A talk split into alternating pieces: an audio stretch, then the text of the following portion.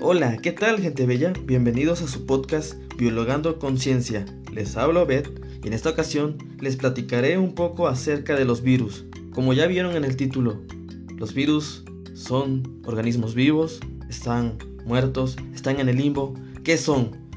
Bueno, los virus son pequeños pedazos de material genético. Podrían ser ADN o ARN. Estos infectan una célula hospedera siempre van a necesitar de otra célula para poder replicarse. La mayoría de ellas se aloja en bacterias, pero hay excepciones, como ya pudimos notar en esta pandemia. Muchos virus están encapsulados en una envoltura de proteínas que se llama cápside. Otros protegen su material genético con una membrana o envoltura derivada de la célula infectada. Y algunos más utilizan ambas cosas, es decir, una cápside envuelta en una membrana celular.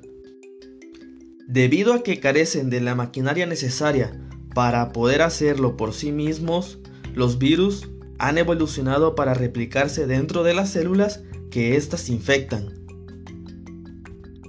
Básicamente, los virus secuestran la fábrica de las células para poder producir, en lugar de células sanas, más virus.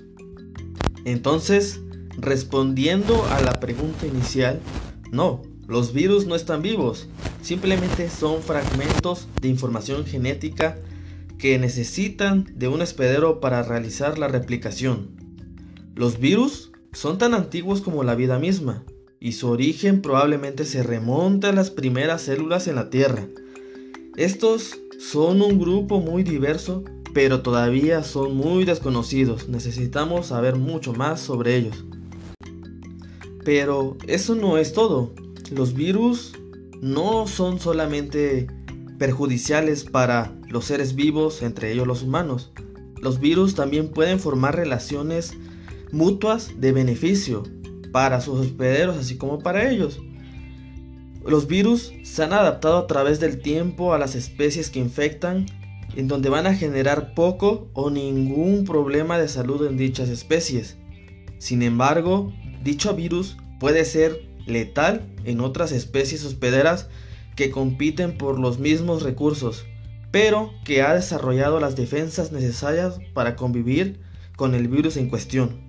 He aquí la importancia de no interferir o interferir lo menos posible con las especies silvestres, principalmente animales, ya que en dichos organismos los virus pueden no tener efectos negativos, pero en nuestro caso podría ser perjudicial y muy letal. Entonces, ¿por qué los virus son tan difíciles de erradicar, principalmente los que son perjudiciales para el humano? Bueno, dentro del cuerpo humano existen células especializadas en el reconocimiento de agentes extraños al cuerpo, entre ellos los virus. Estas lo que hacen es identificar ciertas proteínas de los virus y se les unen a ellas para inhibir la actividad de los virus. Si un virus tiene mutaciones y esas proteínas cambian, el virus va a pasar por desapercibido y entonces va a poder realizar su actividad de replicación dentro de las células. Es una forma de evadir la seguridad que tenemos en nuestro sistema inmune. Otra forma es el cambio antigénico, el cual es un proceso por el cual dos o más tipos diferentes de virus se combinan para formar un virus radicalmente diferente a las cepas antecesoras y entonces el virus resulta ser un nuevo subtipo. De esta forma igual lograrían evadir la seguridad que nos proporciona nuestro sistema inmune. De acuerdo, ahora ya sabes qué son los virus. Si te agradó el episodio, te invito a que escuches los siguientes. Si tienes cualquier duda, comentario, sugerencia, te invito a hacérmelo llegar a través de las redes sociales, en Instagram y Facebook como Biologando Conciencia. Y si es de tu agrado, también puedes darle un like y seguir. Nos vemos hasta la próxima.